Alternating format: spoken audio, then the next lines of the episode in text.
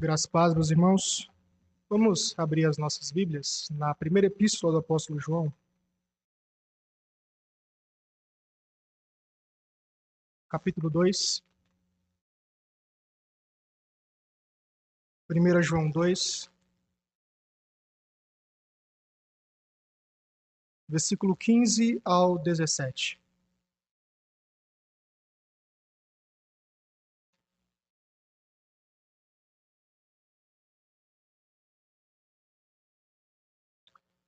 Não ameis o mundo, nem as coisas que há no mundo. Se alguém amar o mundo, o amor do Pai não está nele. Porque tudo que há no mundo, a concupiscência da carne, a concupiscência dos olhos e a soberba da vida, não procede do Pai, mas procede do mundo. Ora, o mundo passa, bem como a sua concupiscência. Aquele, porém, que faz a vontade de Deus permanece eternamente. Vamos orar, meus irmãos, nesse momento. Pai, grato estamos pela oportunidade que o Senhor nos dá de nos reunirmos, cultuar ao Senhor, engrandecer o teu santo e bendito nome estudar as tuas promessas e as tuas verdades. Obrigado, Senhor, porque é a tua graça que nos sustenta, que nos direciona, que apazigua toda a tristeza, toda a angústia que há em nós. E a tua graça, Senhor Deus, que nos encoraja a continuar firmes, prosseguindo a carreira que o Senhor nos entregou. E, Senhor Deus, nós apresentamos as nossas vidas nesse momento, toda a nossa conduta, a nossa mente, o nosso coração, pedindo que o Senhor guie pela tua palavra, falando aquilo que nós precisamos ouvir. E de forma bela, Senhor Deus, trazendo à nossa memória os nossos pecados, a ponto de levar-nos à contrição e ao arrependimento, confessando-os tudo a Ti, e assim, Senhor Deus, cada vez mais nos encorajando a estarmos aos Teus pés, pois é o lugar em que nós podemos nos saciar, nos satisfazer, e não nas coisas deste mundo. Abre, Senhor Deus, a nossa mente e o nosso coração para compreender a Tua verdade. E que assim, Senhor Deus, todos que estão aqui reunidos, possam ser edificados, transformados pela tua palavra. Pois ela é vida, pois ela é eficaz, pois ela, Senhor Deus, ilumina a nossa mente. Nós pedimos isso na direção do teu Espírito, no nome do teu Filho amado Jesus. Amém. Hoje pela manhã nós estudamos a respeito de cosmovisão e eu creio que é uma oportunidade de nós retornarmos de forma introdutória o que vimos e o conceito de cosmovisão. Cosmovisão, basicamente, é uma visão de mundo.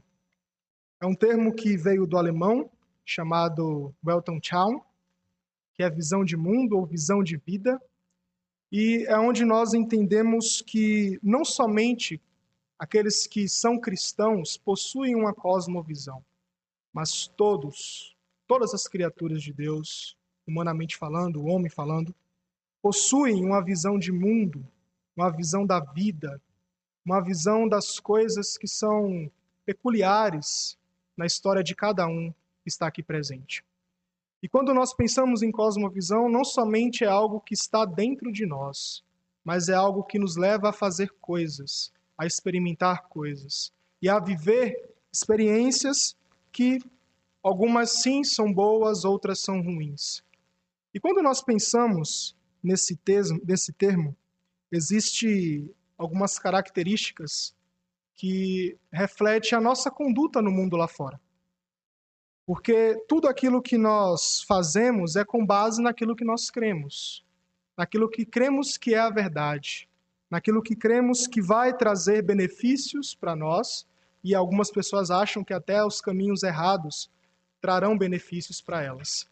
Mas quando a gente pensa de forma específica no mundo cinematográfico, uh, de forma muito específica o gênero fictício, a ficção, há uma metanarrativa que sempre é constituída por dois reinos. Não só no mundo fictício, mas em todo filme que a gente possa assistir.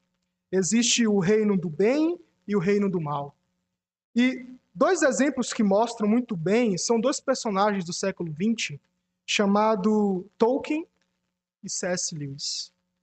Uh, em Tolkien, eu creio que vocês possam e já tenham assistido alguma das suas obras, chamada O Senhor dos Anéis, aquela famosa trilogia, né, de três horas cada uma, uh, ele vai apresentar personagens e especificamente um anel em que todo aquele que usa se torna invisível, tendo de certa forma um poder que o domina. É o famoso precioso. E quando nós olhamos para Lewis, temos o mundo das crônicas de Nárnia, em que a feiticeira branca ela oferece um famoso manjar turco para um dos personagens chamado Edmundo, e um dos, dos momentos que aquele personagem, Edmundo, consome aqueles manjares turcos, ele é ludibriado, fazendo-o ser escravo de si mesmo. Tolkien já dizia que o mal ele não pode criar nada de novo, apenas corromper e arruinar o que as forças do, do bem inventaram e fizeram. E essas duas referências idênticas dos poderes das trevas, que de alguma forma apresenta um mundo onde é oferecido prazeres, poder, satisfação na carne, mas que no final de tudo apresenta insatisfação e corrupção. E essas são histórias que ligam exatamente o texto que nós vamos meditar nessa noite. Hoje pensaremos, meus irmãos, a respeito do amor ao mundo e por que nós não devemos amar o mundo. Porque nós não devemos amar aquilo que entrega coisas imediatamente satisfatórias mas que no final de todas as coisas há apenas tristeza, vazio, não há significado, não há sentido nas coisas. No sermão anterior, abordamos lembranças que nos traz né, uh, uma determinada esperança. As principais graças que nós abordamos: a graça de ser perdoado por Cristo, a graça de conhecer o Senhor Jesus Cristo e a graça de vencermos o maligno. E a última graça é extremamente importante para ser usada como transição para o texto dessa noite, com o objetivo de entender a característica do mundo uh, e o que nele existe. A vitória sobre o maligno pode ser usada como transição, pois o próprio João, no capítulo 5, versículo 19, dessa epístola, ele afirma que o mundo jaz do maligno. Porém, assim como essa vitória sobre o mal, sobre o inimigo, ela está relacionada ao mundo, o amor é uma característica do próprio apóstolo. João, ele é o apóstolo do amor e não podemos falar de amor sem citar o exemplo de João sendo que ele é o discípulo amado. Desde o início é muito claro a gente perceber na sua epístola, e principalmente nos evangelhos, o amor sendo apresentado em cada ensinamento e em cada ordenança. Há amor na revelação do Verbo, ao amor na comunhão uns com os outros e com Deus, ao amor fraterno e ao amor nas promessas. No entanto, há um tipo de amor que nós não devemos é, praticar e que não deve existir na nossa vida, sendo esse amor o amor ao mundo. Mas antes de nós entrarmos propriamente no texto, é preciso entender o que o significado de amor aqui e o significado de mundo que João apresenta. Uh, amor significa uma atitude ou um relacionamento em que você tem com algo ou com alguma pessoa que você se torna totalmente satisfeito e contente com algo. João apresenta essa relação e esse significado de amor nesses primeiros versículos aqui, versículo 15. Dizendo que aqueles que amam são aqueles que têm um relacionamento profundo, que têm um relacionamento íntimo, um relacionamento que, de alguma forma, compromete algum princípio da vida.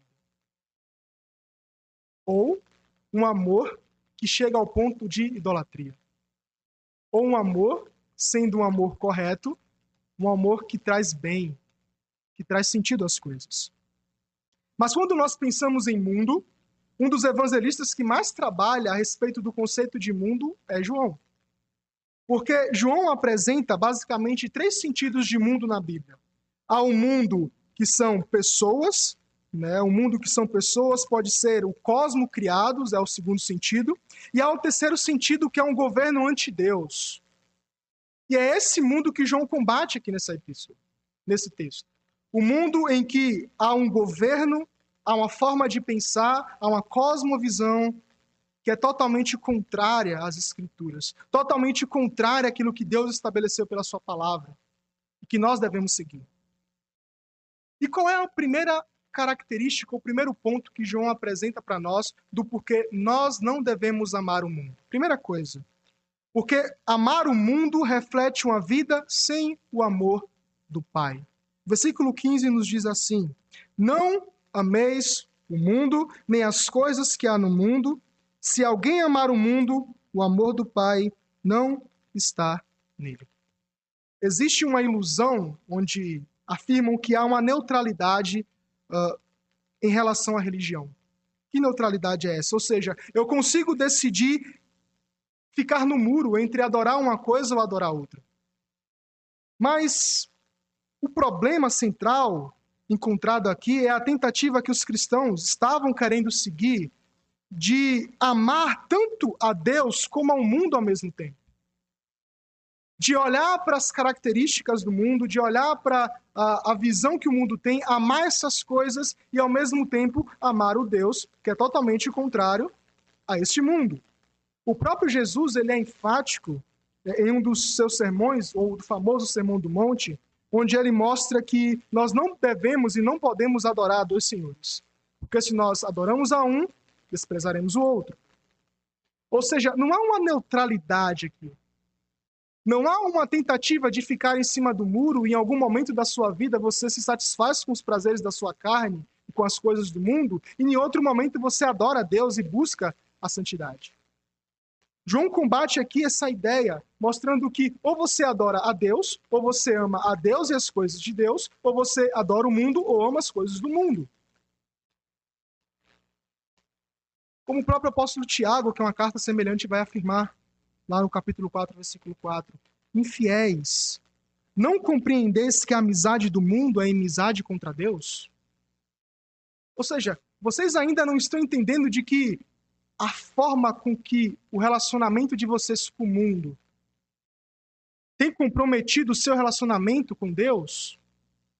Não há, e como nós lemos no momento de contrição, dizermos que estamos em comunhão com Deus e ao mesmo tempo estar em comunhão com o mundo em dizer que nós amamos a Deus e ao mesmo tempo amar as coisas do mundo. Porque são totalmente coisas contrárias. São dois reinos. E a palavra expressa aqui, quando Tiago diz sobre inimizade, e é o que João tenta mostrar, que nós não podemos amar o mundo, é a ideia de relacionamento. Porque é impossível, até como vimos nos, nos sermões anteriores, dizermos que nós nos relacionamos com Deus e ao mesmo tempo com os padrões do mundo. Relacionar-se com algo em amor, e como o problema aqui apresentado é o mundo, significa você estar satisfeito, contente com algo, a ponto de você ceder os seus princípios e abraçar essas coisas. Existe uma obra chamada O Guarani. Não sei se vocês já tiveram contato com essa obra. De José de, Alencar. Essa obra vai narrar a história de um índio chamado Peri e do seu relacionamento com uma jovem moça chamada Cecília. E nessa obra tem um trecho muito interessante que mostra tanto como Peri como os outros dois homens tinham um relacionamento deles ou construir um relacionamento deles com essa moça. Então tem um trecho lá do livro que fala assim: em Peri, ou seja, no índio, há um sentimento que era como um culto, uma espécie de idolatria fanática, na qual não entrava um só pensamento de egoísmo. E aqui a gente pode entrar com uma questão crítica aqui. Porque o próprio culto a uma pessoa é um egoísmo, porque você está adorando a si mesmo mas amava Cecília não para sentir um prazer ou ter uma satisfação, mas para dedicar-se inteiramente a ela, para cumprir o temor dos seus desejos, para evitar que a moça tivesse um pensamento que não fosse imediatamente uma realidade. Então, em Loredano, que era um dos homens, existia um amor ambíguo. Em Álvaro, existia um amor uh, idólatra,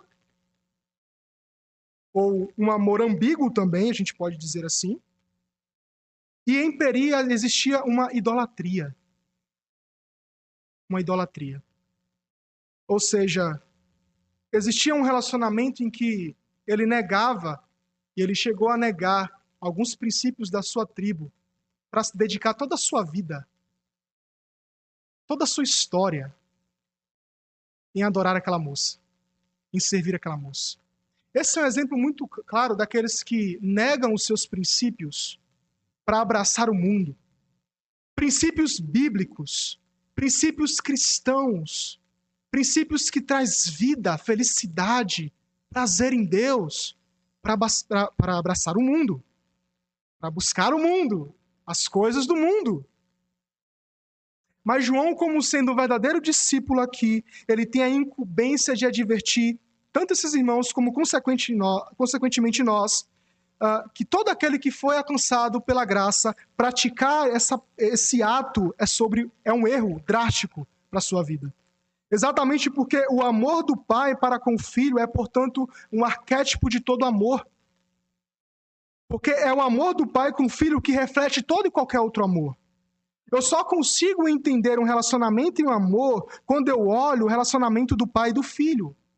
Um relacionamento de obediência, um relacionamento de humildade, um relacionamento de santidade. Portanto, amar o mundo não é a identidade de um discípulo que segue e ama a Jesus. Como alguém pode amar o mundo onde o próprio Salvador foi rejeitado? Seu Salvador foi rejeitado. Como alguém pode sentir prazer e satisfação em coisas que o próprio Jesus veio nos libertar? Além disso, há uma consequência para quem pratica esse erro, que é a evidência de que nunca conheceu esse amor, que nunca foi alcançado por esse amor de Deus. O amor ao mundo é o amor a tudo que vai em contradição às Sagradas Escrituras, que é o Santo Evangelho. Vai contra a piedade construída pela obra do Espírito e a comunhão do corpo, da igreja.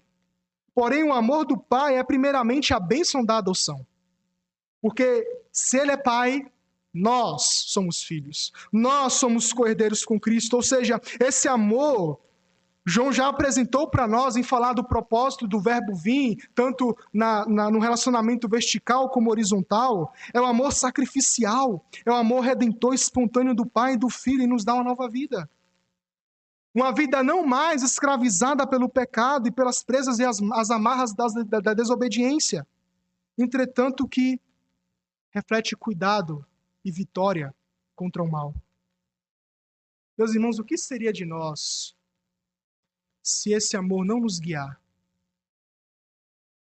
O que será de nós se não tivermos o amor do Pai?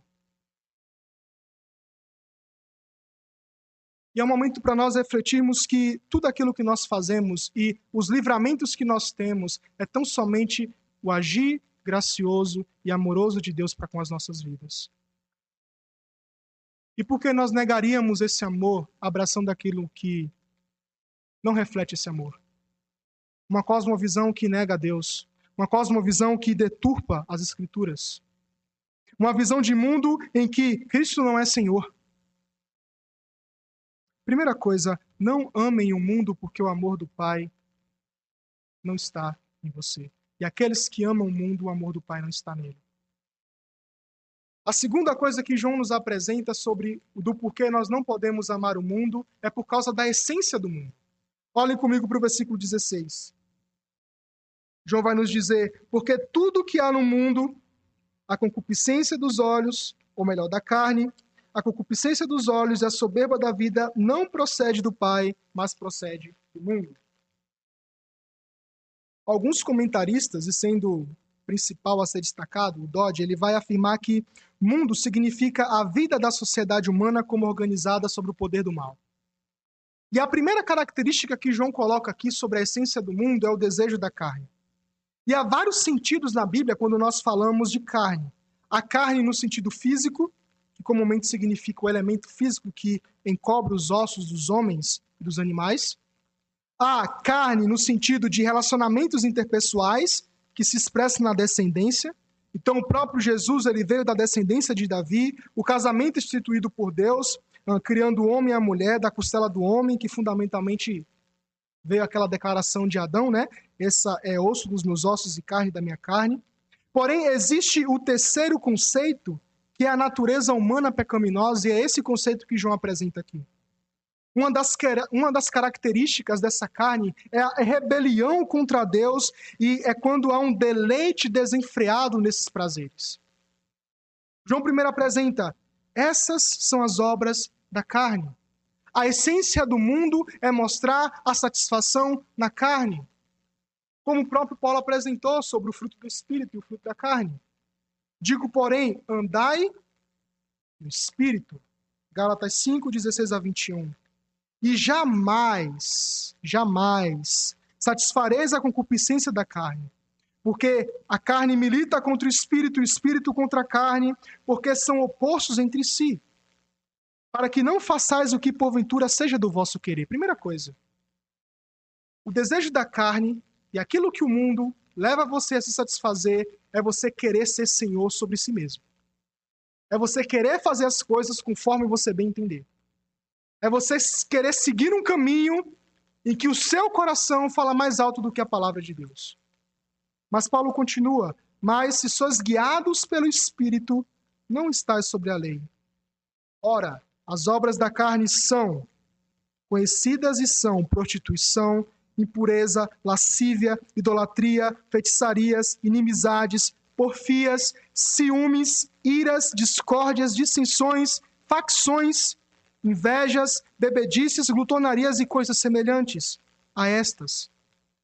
Ou seja, esse é basicamente o mural do que significam os desejos da carne.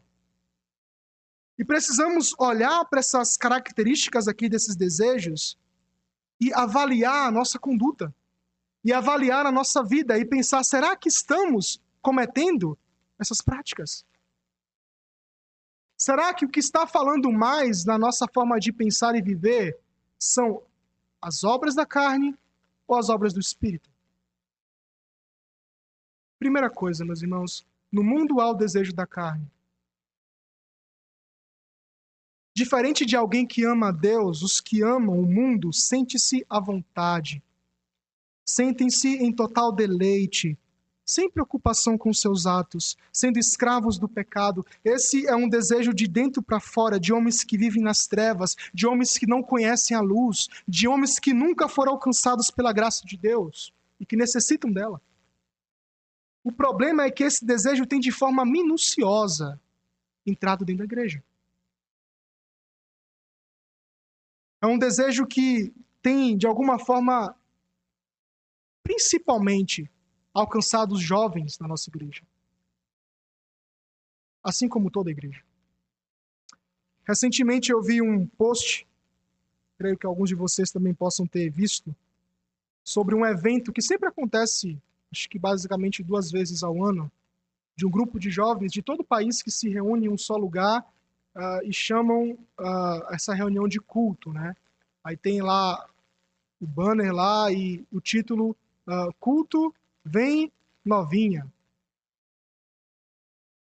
Então, a gente observa, esse não aconselho, mas para que vocês comprovem isso, uh, o trailer, ou melhor, o, o, o, vídeo né, curto ali que apresenta o evento, você vê jovens dançando funk, jovens, uh, jovens se relacionando uns com os outros de alguma forma e tem um momento de oração, tem um momento de leitura da Bíblia que é muito pouco.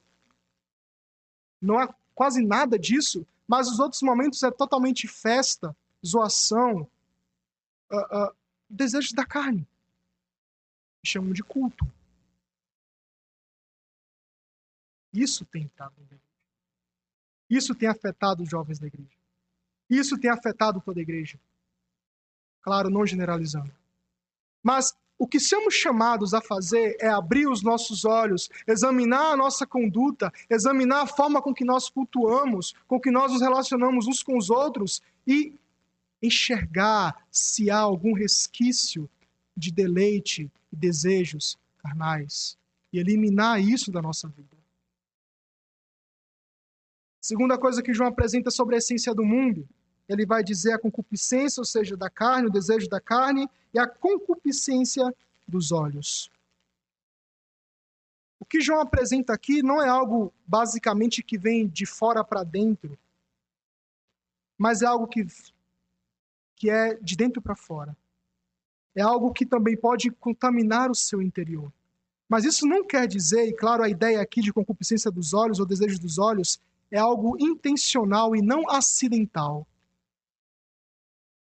É quando você quer ver alguma coisa e não acidentalmente vê alguma coisa. É quando você olha de forma impura para uma mulher ou para um homem. É quando você olha para algo impuro, seja qualquer coisa, seja nos filmes, seja uh, nas músicas, em tudo, e você, de forma intencional, busca essas coisas. Busca esses desejos, cobiça pelos olhos. Um dos exemplos que a gente pode destacar é Adão e Eva no jardim. Porque nós achamos que o pecado ali começou quando eles pegaram a fruta e admiraram a fruta. Ou melhor, comeram a fruta. Não. O pecado começou quando houve desejo pela fruta. Quando olharam para a fruta e desejaram ela como fosse boa para comer ou seja, a cobiça dos olhos, ou como Acã que roubou as riquezas do povo de Jericó, ou Davi com Batseba. Todos eles foram, de forma intencionais, levados à cobiça, levados a buscar essas coisas. Porque nós achamos, por exemplo, que Davi estava lá no pátio, né, olhou aquela moça tomando banho lá e falou assim: Ah, não quero saber. Aí daqui a pouco, toma aqui, Davi, te entrego aqui essa moça e aí você pode fazer o que você quiser. Não, ele olhou para ela, ele desejou ela, mandou chamar ela e cometeu aquilo que ele cometeu, que nós sabemos. Intencional. Por isso, João está falando: no mundo, a essência do mundo é aquilo que é apresentado diante dos olhos de vocês, é levá-los a cobiçar essas coisas, a buscar essas coisas. E por último, a soberba da vida.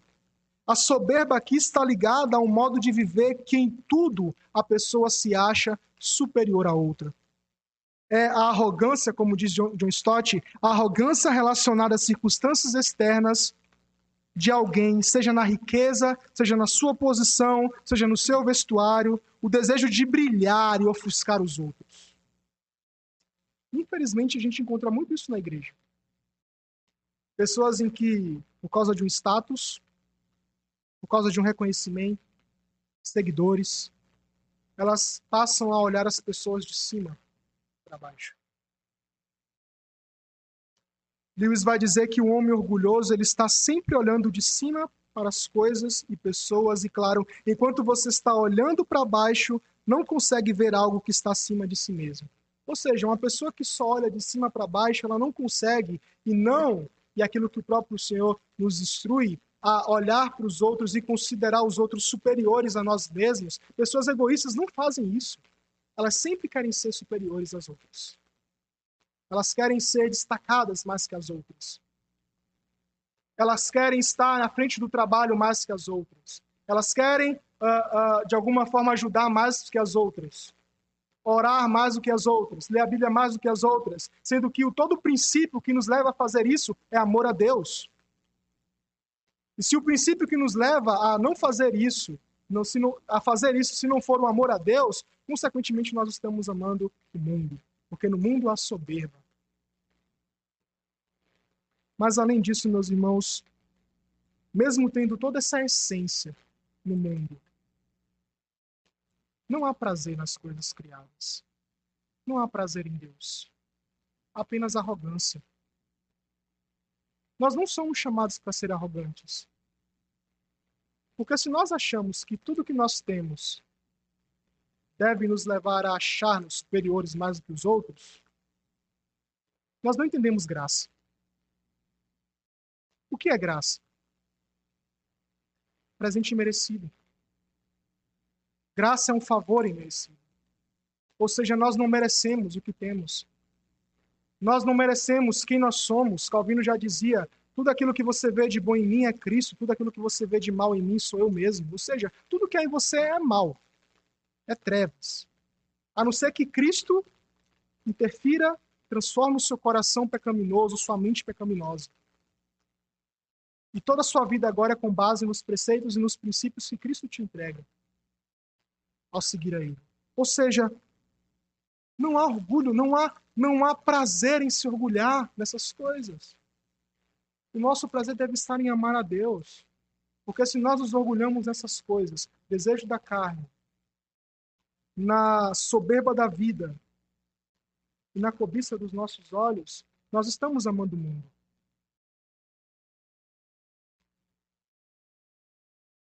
Mas o terceiro ponto e último que João apresenta do porquê nós não devemos amar o mundo é porque o mundo é transitório.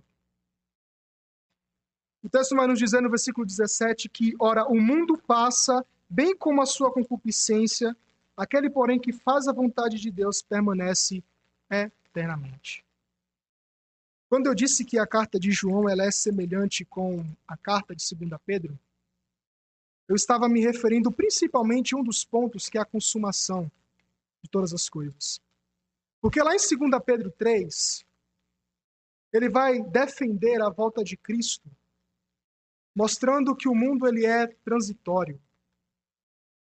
Homens naquela época viviam na essência do mundo e questionavam a volta de Cristo uh, por causa da sua demora. Mas aqui, ali não era um questionamento assim ignorante, né? Ah, mas esse Cristo que vocês pregam, ele vai voltar mesmo? Não, eles de forma proposital, negavam mesmo a volta de Cristo. Mas Pedro ele expõe as seguintes verdades. Vocês questionam a vinda de Cristo por causa da demora, mas esquece que de antemão Deus promoveu o seu juízo ao mundo por causa da concupiscência, colocando todo mundo debaixo d'água, ou seja, dilúvio. Mas agora, Pedro afirma lá, virá com fogo. Eu quero chamar a sua atenção aqui, tanto para o contexto que Pedro escreve aquela carta, como também o contexto que nós estamos trabalhando de 1 João. Porque João, né, principalmente ele apresenta aqui, ele defende uma degradação moral e uma esperança que esse povo tinha nas coisas terrenas, porque aqueles que amam o mundo são aqueles que têm a esperança neste mundo. São pessoas que não refletem na glória. Mas Observe que a essência do mundo leva você a querer viver eternamente nele. Como vimos pela manhã, os estoicos e os epicureus, eles não criam na consumação, eles criam que essa vida, ou você poderia né, se privar uh, uh, dos seus desejos, ou você poderia ali se satisfazer nos seus desejos, contudo, não há um final de todas as coisas. Você morreu, acabou. Então vamos viver a vida como a gente bem quiser. Ou seja, há uma característica de pessoas que amam o mundo porque elas têm a esperança de viverem continuamente nesse mundo. Mas o mundo e tudo aquilo que ele há e toda essa essência que nós acabamos de ver passam. E só saberemos ter o desapego com esse mundo e não o amar se entendermos que a vontade de Deus ela é eterna e nunca passa. Paulo, lá em 1 Coríntios 7,31, diz que os que se utilizam do mundo como se dele não usassem, porque a aparência deste mundo passa. Ou seja, o mundo, meus irmãos, ele é ilusório. Tudo que te entregam, nada mais, é que é um vício dopamin, dopaminérgico, por exemplo. Em que você se satisfaz, vive buscando prazeres e prazeres e prazeres, e no final você não encontra nada. Mas João apresenta para nós que o mundo passa bem como a sua concupiscência. O contrário da vontade de Deus, ou melhor, ao contrário, a vontade de Deus é a sua obediência, mas uma obediência para a eternidade. Um autor muito famoso ele vai dizer que os cristãos que mais fizeram por este mundo foram aqueles que pensaram na eternidade por aqueles que, como Jonathan Edwards dizia, Senhor, grava a eternidade nos meus olhos. São pessoas que faziam o que faziam não por amor a si mesmo, não por querer ser soberbo, orgulhoso, melhor do que os outros, não porque no finalzinho do mês teria o seu dinheiro e gastaria todo nos prazeres deste mundo. Não. Eles faziam porque eles amavam a Deus. Esse é o princípio. Porque você não pode amar as duas coisas. Se você ama a Deus, automaticamente você vai rejeitar aquilo que o mundo te oferece e a forma de viver que o mundo te oferece. Para os adolescentes que estão aqui, lembram daquele nosso estudo que ficou faltando? Finalzinho? Então, quero usá-lo uh, para o final dessa pregação. Porque nós falamos, primeiramente, que as circunstâncias desfavoráveis, se vocês lembram, não podem impedir uma vida de comunhão com Deus. Eu usei o exemplo de Daniel, que foi para o cativeiro babilônico e ali enfrentou desafios em uma nova cultura, em um novo mundo, em uma nova visão de mundo. Vimos também que a comunhão com Deus era algo natural na vida de Daniel. Mas a terceira coisa que nós não abordamos é que Daniel ele buscou a Deus porque era uma necessidade profunda do seu coração. Ele não buscou a Deus porque ele queria ficar bem com o rei, com os oficiais ali, dos determinados cargos, não.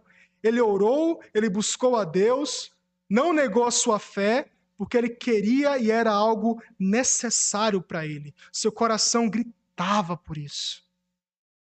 Por isso que quando ele recebe aquela notícia de que todo aquele que orasse a qualquer Deus ou qualquer homem seria preso, ele sobe imediatamente para o seu quarto e olhando para Jerusalém ele ora. Mas o texto vai nos dizer que era costume de ele orar. Que é que isso tem em relação com o mundo? Significa que, independente da situação que estejamos, independente das circunstâncias, independente do ambiente, da cultura, da forma de pensar, das ideologias, isso não pode atrapalhar a nossa a busca de viver uma vida voltada para a eternidade, de viver uma vida voltada fazendo a vontade de Deus, uma vida em que agrada a Deus e não ao mundo. Uma vida em que se deleita em Deus e não no mundo.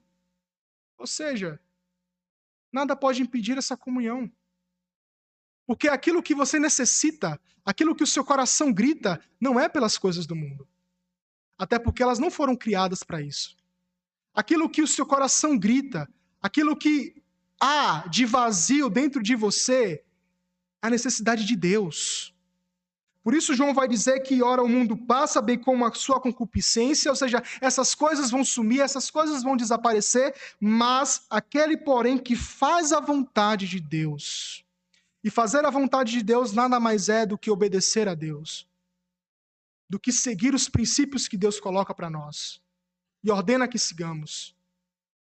De olhar para o mundo e aquilo que é nos oferecido e olhar para a palavra e falar: Eu quero a palavra. Eu busco a palavra, eu me deleito na palavra e nada mais. Essa é a vontade de Deus para o seu povo. Por isso, mesmo que se foram oferecidas iguarias para você, mesmo que você seja perseguido por causa da sua fé, mesmo que você seja tentado a negar os seus princípios e abraçar a cultura e não querer fazer a vontade de Deus, lembre-se, lembre-se que aquilo que prevalece não é o mundo, é Deus e a sua vontade. A palavra que permanece eternamente. A Babilônia e o seu reinado passaram. O Império Assírio, o Império Romano e muitos outros que já existiram também passaram. E não será diferente com as coisas, com as forças malignas deste mundo. Porém, os servos de Deus que lutaram, que perseveraram na carreira cristã, hoje estão do lado do nosso Senhor. Estão em gozo, estão em paz. E assim como eles almejaram essa glória, é uma ordem e um desejo profundo que nós devemos almejar. Não almejar que essas coisas aqui dure para sempre, mas almejar que um dia nós estaremos também junto com o nosso Senhor. almejar que um dia nós iremos travar completamente todas as lutas, todas as tentações, todas as influências mundanas e malditas que nos cercam. Toda tentativa de querer nos levar a parecer com o mundo e amar o mundo, tudo isso um dia vai sumir. E aquilo que prevalece, meus irmãos, é a nossa é a vontade de Deus, é, levando cada um de nós a cumpri-la cabalmente, amorosamente. Algumas aplicações para nós. Primeira coisa, examine o seu coração e se pergunte: o que tenho amado mais do que a Deus? Examine o profundo do seu coração e reflita nas coisas que você tem colocado não como prioridade, mas como exclusividade no lugar de Deus. Examine e, ao achar isso, retire o que tem atrapalhado o seu relacionamento com Deus e o que tem feito você mais parecido com o mundo e não com Cristo. Aqui é um princípio. Não há beleza em você parecer com o mundo, em você se conformar com as coisas deste mundo, mas há beleza quando você se parece com Cristo. E foi para isso que ele nos chamou, porque achamos que predestinação é algo que uh, está ligado à eternidade. Não. Toda a Bíblia a gente vai enxergar e, e ver que a predestinação é uma predestinação para parecermos com Cristo. Fomos predestinados para aparecer com o Filho de Deus, para sermos semelhantes ao Filho de Deus. Esse é o princípio. Mas chore por causa disso. Se arrependa por causa disso. Olhe para o seu pecado e não adianta negar, como nós lemos. Se negarmos que temos pecado, fazemos ele mentiroso. Assim, e somos tentados a colocar coisas do mundo na nossa caminhada. Retirem isso. Examine e retire. Mas principalmente, e aqui é o terceiro e último ponto, almejem a eternidade almejem a eternidade. O culto, ele é um reflexo de tudo aquilo que nós viveremos com o nosso Senhor. O culto é onde nós conheceremos mais e mais a nosso Deus, mas principalmente onde todos os povos, raças, tribos, nações que foram alcançados pela graça de Deus, os eleitos do Senhor, estarão reunidos em adoração, em gozo, em paz, em alegria. Mas em comparação com o mundo, com o reino das trevas, haverá destruição, haverá dor, haverá choro. E saibam, Deus estará lá. O inferno, ele não será um lugar sem a ira de Deus, porque o inferno é a própria ira de Deus sobre aqueles que amam essas coisas, as coisas do mundo de pessoas que amam os prazeres da carne, de pessoas que são soberbas. Por isso, examine o seu coração. Vê se há algum caminho mau, como o próprio Davi orou, e peça para que o Senhor tire isso do seu caminho. Porque, meus irmãos, se Deus não nos assegurar, quem mais nos assegurar? assegurará? Se Deus não nos dá direção, quem mais nos dará direção? Por isso, homens, cuidem-se com seus olhos. Mulheres, cuidem-se com seus olhos. Jovens, adolescentes, crianças, cuidem-se com seus corações. Não ache que um coração é bonzinho, que tem aquele sentimento bonzinho, que vai te levar a amar pessoas, a fazer coisas boas. Não, o seu coração é enganoso. E quanto mais é propício quando vocês são tentados a entregá-lo a este mundo. Como eu costumo dizer, o seu coração não é o seu rei. Cristo é o seu rei. Que Deus assim nos abençoe.